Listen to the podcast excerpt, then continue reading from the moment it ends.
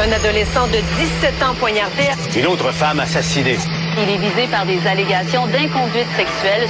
Des formations politiques s'arrachent le vote des familles. Comment faire fructifier votre argent sans risque? Savoir et comprendre les plus récentes nouvelles qui nous touchent. Tout savoir en 24 minutes. Avec Alexandre Morin-Villouellette et Mario Dumont. En manchette dans cet épisode, le chemin Roxham fermerait au terme de la rencontre entre Joe Biden et Justin Trudeau. Ils se rencontreront ce soir. Airbnb rencontre la ministre Caroline Proux et refuse de répondre aux questions de la presse en sortant. De quoi ont-ils discuté? La suite, à bientôt.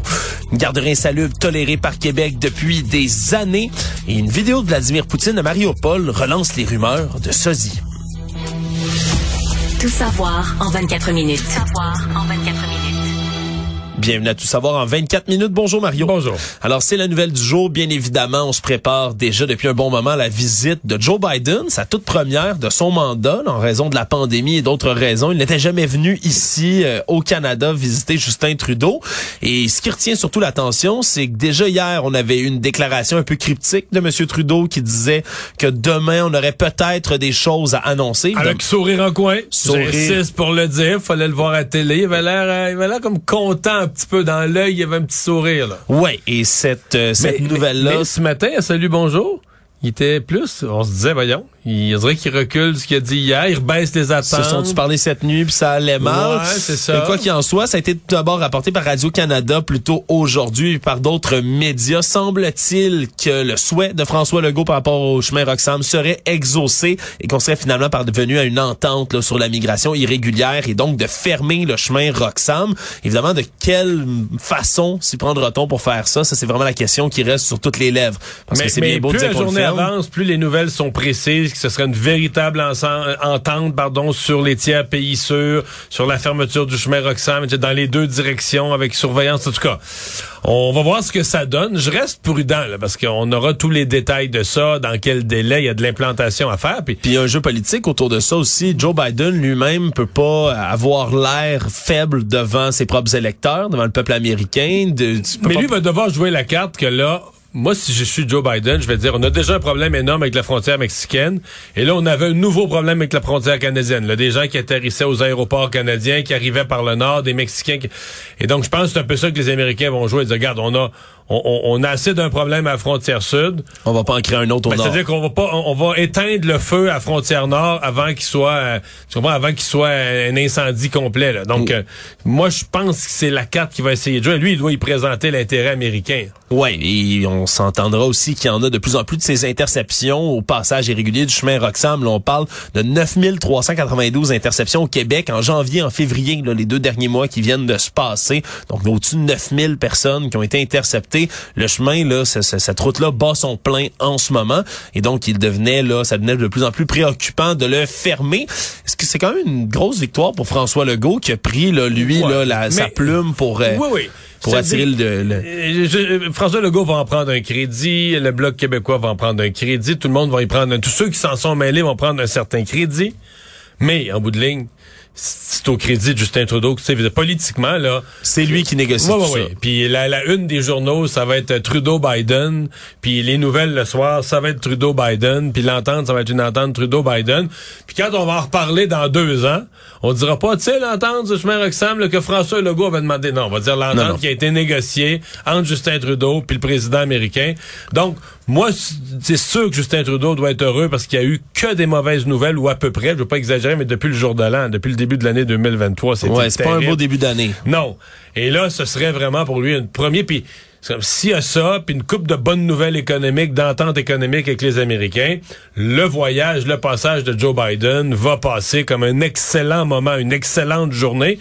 Mais tu sais, des fois, une journée qui rattrape, un- qui rattrape une saison là, pour euh, Justin Trudeau. Ouais, puis une visite comme celle-là aussi sur un autre plan, celui de la sécurité, c'est toujours assez impressionnant. Merci là, les Oh, journalistes, les gens, euh, même les habitants d'Ottawa qui sont dans, la- dans la- la- le coin du Parlement ont pu apercevoir des mesures de sécurité assez exhaustives. Merci. On parle évidemment de, de camions qui sont installés dans les rues pour empêcher une ça, attaque aux camions béliers. Oui, ça, des, des, Ça, des, oui, des camions dans les rues d'Ottawa. Ils l'ont déjà vu. Ceux-là klaxonnent pas, par contre, me- Ah, me dit-on. c'est bien. Ouais, pas de musique, pas de klaxon, mais il y a des clôtures qui sont installées un peu partout. On sait qu'il y a également beaucoup, beaucoup de membres des services de sécurité, oui, de la GRC, mais aussi des services secrets américains qui sont sur place. Tout le monde des- serait surpris quand même s'il y avait trois, quatre gars des Secret Service dans un spa euh, sur la rue Wellington. Oui, c'est c'est vrai que ce serait... Ce soir, là. Ben, c'est- pendant que Joe, pendant que plus Joe- confortable, Pendant que. Joe et Justin sont en leur souper officiel ce soir, là, pour aller prendre un spa. Ouais, sur un camion mobile, ça, écoute, il aurait pu le garder, hein, ça aurait pu devenir un, Ben oui, je sais bien. Ça aurait pu devenir une installation permanente. Puis en tout cas, aujourd'hui, là, c'est les CF-18, les F-18 de Bagotville qu'on entendait, les hélicoptères passer au-dessus d'Ottawa. Donc, c'est toujours impressionnant là, de voir le, le- le président américain débarquer dans une ville, puis surtout le déploiement de sécurité là, qui, Ben, euh, qui quand, s'ensuit. euh, quand le secrétaire d'État, M. Blinken, est venu à Salut Bonjour, puis là, tu veux dire, c'est pas loin d'être le deuxième homme le plus puissant sur Terre. Sans joke, là, le, Ouais. le numéro 2 des États-Unis, responsable des affaires étrangères, là, t'es proche d'être le deuxième plus puissant après le président américain. Ça pour dire que c'était phénoménal. Je veux dire, la rue Maisonneuve était fermée. Pas, pas pendant euh, trois jours, mais pendant euh, le, le temps qu'il était dans Salut Bonjour. Tout a été fermé. La rue Maisonneuve au complet, le boulevard Maisonneuve était fermé. Il va y avoir des gens qui semblaient aller au gym régulièrement, qui se promenaient ouais, dans puis TVA, non, hein. puis des, avec des, les fameux suburban noirs, là. Ouais. C'était un, puis un autre, puis un autre, puis un autre, puis un autre en arrière. Puis la police euh, de Montréal, puis non, il y avait, puis la SQ, puis il y avait du monde. C'est aujourd'hui également que le directeur régional d'Airbnb, Na- Nathan Rotman, et sa collègue, la conseillère Camille Boulet-Préti, venaient rencontrer la ministre Caroline Proux, qui devait évidemment s'entretenir avec eux par rapport à cet incendie qui a fait sept personnes disparues dans le vieux Montréal. Une rencontre d'à peu près une demi-heure, Mario, et quand ils sont sortis, on évitait de parler aux journalistes le plus possible. Ils se sont fait poser beaucoup de éviter, questions. éviter, c'est un euphémisme. Éviter, exactement. c'est un- faible mot. Ils ont fui les journalistes. Ouais, ils ont fui les journalistes, euh, se sont fait questionner entre autres s'ils souhaitaient s'adresser aux familles des victimes, se sont contentés de dire qu'il y avait déjà un communiqué d'envoyer parce que du côté là, du cabinet de, ma- de Madame Prou, la ministre du Tourisme, on veut vraiment réviser la loi sur l'hébergement touristique. On veut rendre les plateformes d'hébergement collaboratif, tout comme Airbnb, imputables. Entre autres, on aimerait forcer les annonceurs qui affichent leur numéro de permis qui été accordé par la Corporation de l'industrie touristique du Québec lorsqu'on offre un logement sur Airbnb. Madame Proust, ce matin, a pas eu la, sa langue dans sa poche non plus. Elle a dit, c'est drôle. Au moment où on veut rencontrer, c'est étonnant, depuis la tragédie, des centaines et des centaines d'annonces illégales qui ont disparu d'Airbnb, particulièrement dans le Vieux-Montréal. Donc, il fallait qu'arrive peut-être une tragédie comme celle-là pour que d'un coup, ça se mette à bouger. Est-ce que tu t'attends à ce que Mme Prou réussisse à serrer la vis à Airbnb? On était encore une fois devant un trop, un trop gros titan du web. Non. Ben, en tout cas, je peux te dire une affaire, il avait pas l'air d'un géant du web quand ils se sont présentés aujourd'hui. L'impression que ça donnait, parce que là, le, je veux dire, à sa défense, le pauvre type arrivait devant meute des journalistes. Il y avait pas vraiment de sécurité, il y avait pas vraiment d'attaché de presse. Personne pour pousser les journalistes avec son bras puis dire, euh, il était comme, euh, Jeté au loup, là, Ouais, ouais. pris en otage. Puis ça avait l'air, euh, tu sais, ça avait pas l'air d'une grosse organisation là. Fait que ça m'a dit peut-être qu'Airbnb au Canada, c'est pas, tu sais, c'est une grosse organisation aux États-Unis, mais leur branche canadienne, c'est peut-être pas si gros que ça, pas si, pas si structuré que ça, je sais pas. Mais euh, ils ont pas le choix. Par contre, écouté les questions que les journalistes leur posaient, puis là, je sais que les, les journalistes voulaient faire réagir le monsieur, là, on le piquait. on- Ouais, mais c'était on pas- lui demandait, on lui demandait, on- hey, il y a même un journaliste qui a parlé de, de mort sur les bras. Excusez-moi, là. Airbnb, c'est un site qui met en lien des gens qui veulent louer un appartement avec des gens qui ont des appartements à louer. Euh, je veux dire, la sécurité des lieux, c'est le propriétaire. C'est pas Airbnb qui est responsable de la sécurité des lieux. Ce sont les propriétaires. Euh, À Montréal, t'as une loi, t'as une réglementation municipale, t'as as une régie du bâtiment, t'as toutes sortes de règles selon la grosseur de ton bâtiment que le propriétaire doit respecter. Euh, je pense pas que c'est la firme Airbnb. Bon, si Airbnb euh, loue des logements qui sont illégaux en connaissance de cause, ils ont une responsabilité. Puis c'est correct qu'ils aient rencontré la ministre qui a répondu de leurs actions. Mais là, il y a une coche, euh, il y a une coche, faut pas se rendre. Puis je veux dire, Airbnb. Je serais curieux parce que là, tous les députés ont l'air d'être anti-Airbnb. Moi, je suis le premier à poser des questions à Airbnb, à vouloir que ça... ça se- mais là, Ça se fasse mieux encadrer, ça se fasse mieux encadré. Mais j'ai l'impression que la moitié des élus là, qui ont l'air d'être anti-Airbnb l'utilisent dans chacune de leurs vacances, comme moi. là. Oui. Fait que là, tu sais, c'est juste, faut, faut, faut, faut juste remettre les choses en perspective, juste retomber sur nos pattes, puis dire, qu'est-ce qu'on veut d'Airbnb, qu'est-ce qu'on demande à Airbnb pour la sécurité, pour le bien, mais... Faut éviter de les démoniser quand ben même. là, il y a un point de rupture. Ah, c'est parce que c'est pas sérieux, mais c'est, les élus font souvent ça, dire des choses qu'ils croient pas, là. Mais là, dans ce cas-ci, faites un peu attention, là. Actualité. Tout savoir en 24 minutes. Toujours sur la colline parlementaire, nos collègues du bureau d'enquête rapportaient ce matin qu'une garderie insalubre a été tolérée pendant des années par Québec et ce même si il y a eu un total de 45 plaintes, 52 inspections depuis 2012 dans la garderie euh, non subventionnée Le Petit Monde d'Ananou qui se trouvait à Mascouche. Et là, on apprenait aujourd'hui entre autres qu'au fil des ans... C'est parce que le petit monde, là, on pensait au départ que c'était les enfants qu'on appelait le petit monde, mais finalement, c'était les insectes. Ouais, c'était les, les autres petits habitants qu'on trouvait dans, ce, dans cet endroit-là. Il y, avait, il y avait encore plus un petit monde, les enfants, ils étaient encore plus petits. Ouais, beaucoup de locataires, disons, ouais, ouais. beaucoup de pensionnaires dans cette dans cette garderie, à commencer par des fourmis mortes sur le plancher, des coquerelles mortes aussi qu'on trouvait à des endroits, des excréments de rongeurs dans un berceau. Il y a également ben, toutes sortes de manquements au niveau de la santé, de la sécurité des enfants. En 2019, la garderie aurait privé un enfant de repas, aurait omis d'isoler un autre enfant qui avait subi un accident sérieux. En décembre 2020, un enfant qui est attaché sur une chaise pour l'isoler. Deux reprises l'été passé, à l'été 2022, des enfants qui ont été laissés sans surveillance. Et là, ce n'est qu'en novembre 2022, finalement, que le ministère a conclu que la garderie n'aurait pas de permis, de renouvellement de leur permis. Ben, c'est ça que j'allais te dire. Leur permis a jamais été suspendu. C'est ça, parce qu'on aurait pu le révoquer. Non, mais c'est ça. C'est vraiment, là, au moment du renouvellement, que là, il y a une, donc tout avait été ben, toléré. Ça n'a pas été toléré, dirait le gouvernement, parce qu'ils ont mis des, ils ont payé des amendes à certains moments, mais quand même, tout avait été accepté, ils ont resté ouverts. Mais au moment du renouvellement de permis, là, il, comme on dit, là, le breaker, le, le disjoncteur a agi. Là. Ouais. Mais jusque-là, ils avaient fait une décennie avec plein de problèmes. Ouais, et là, ce qu'on comprend aussi, c'est justement en novembre 2022, on aurait pu révoquer tout bonnement le permis et dire à partir de maintenant c'est fini, mais on a laissé jusqu'à l'échéance, trois trois mois de plus jusqu'au 17 février dernier pour que finalement ce soit échu ce permis-là dans la garderie. Ce qui mais fait on comprend que c'est des parents, c'est des parents qui n'auraient pas d'autre place. Et ça, c'est la grande difficulté pour les parents.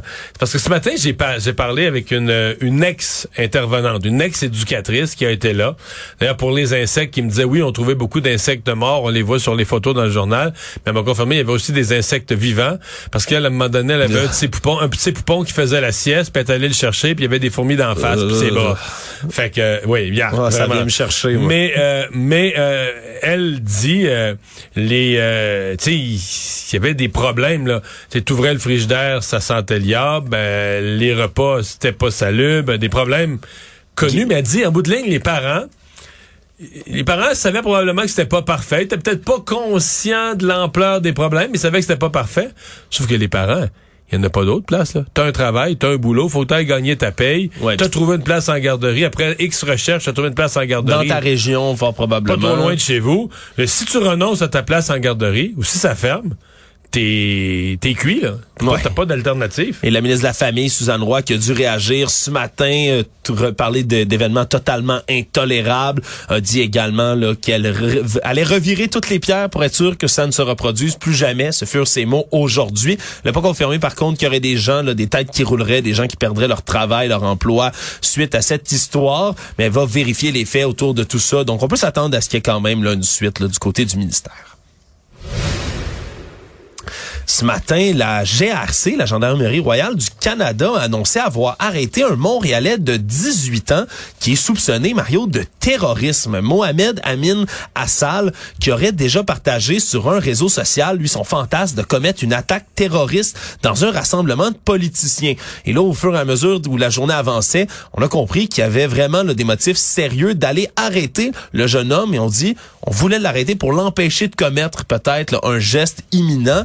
Et là, lui, aurait déjà offert des conseils sur Internet pour la confection d'objets explosifs artisanaux, là, même une dizaine de jours avec un autre internaute. On l'avait, entre autres, là, il parlait à d'autres élèves, d'autres étudiants avec lesquels il étudiait, des camarades de classe. Euh, Il les appelait à soutenir l'État islamique. Il en a parlé à son petit frère de 9 ans.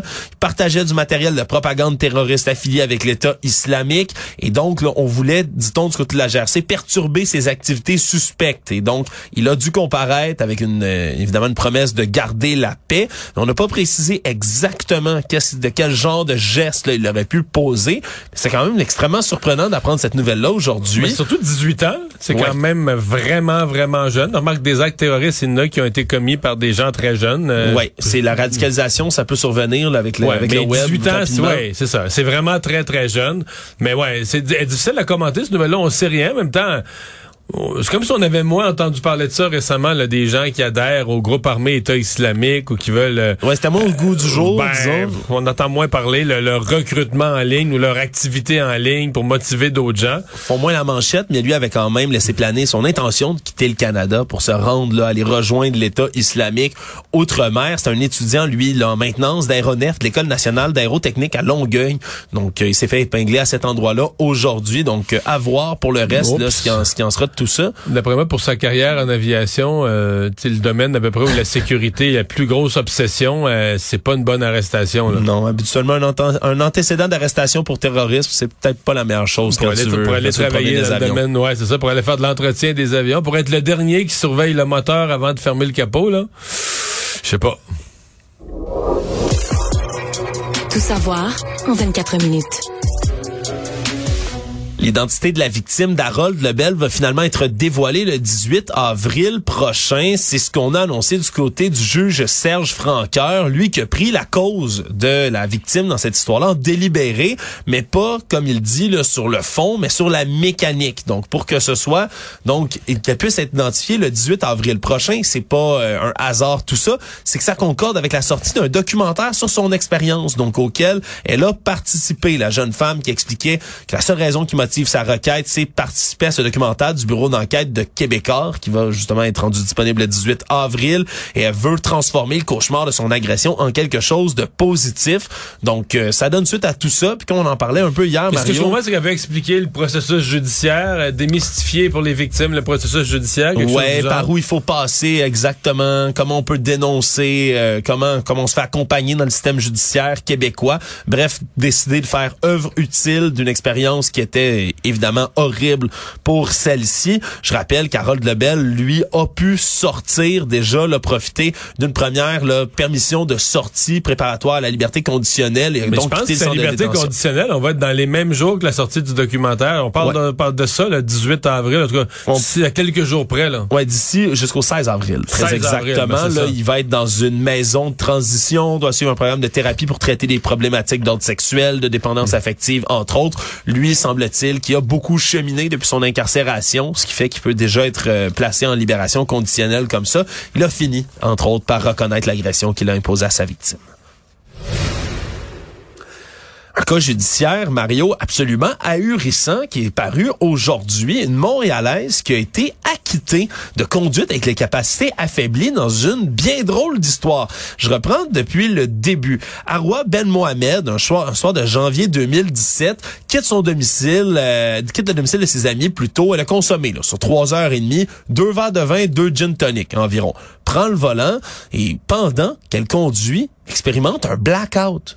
Donc, elle est tellement saoule, soudainement, qu'elle perd possession de ses moyens, fait même ce qui semble être un accrochage. Son véhicule est en mauvais état et finalement se fait arrêter. Et elle a, à ce moment-là, dans son sang, 175 mg d'alcool par 100 millilitres. Là, Donc, le point maxi- 16. Ouais, le, double, le double du point 08. le double du point 08 et là elle se demande bien évidemment ce qui s'est passé pendant cette soirée-là. Elle dit je pense pas avoir été droguée par mes amis, mais en même temps je peux pas comprendre qu'un quatre verres comme ça sur trois heures et demie, je me suis retrouvé Ben, aussi quatre verres saoul. sur 3h30, s'il y a des gin tonic que t'as pas mesuré, que ça peut devenir, ça peut devenir 4, 5, 4 verres et demi, 5 verres, dépendamment de ton poids. Euh, Oui, elle aurait pu flirter avec ouais, la aurait pu flirter avec le point 08. C'est sûr que le 16.16 c'est beaucoup là. Ouais, c'est point ça et c'est beaucoup pour quatre verres. Mais là, ce qu'elle a découvert, c'est que plusieurs mois plus tard, pendant évidemment qu'on on comprend, on prépare le procès, il y a un rappel sur les bouteilles de gin Bombay Sapphire, qui est le, le gin qu'elle avait consommé ce soir-là, parce que ces bouteilles-là contenaient pas le 44% d'alcool indiqué, mais 77% d'alcool.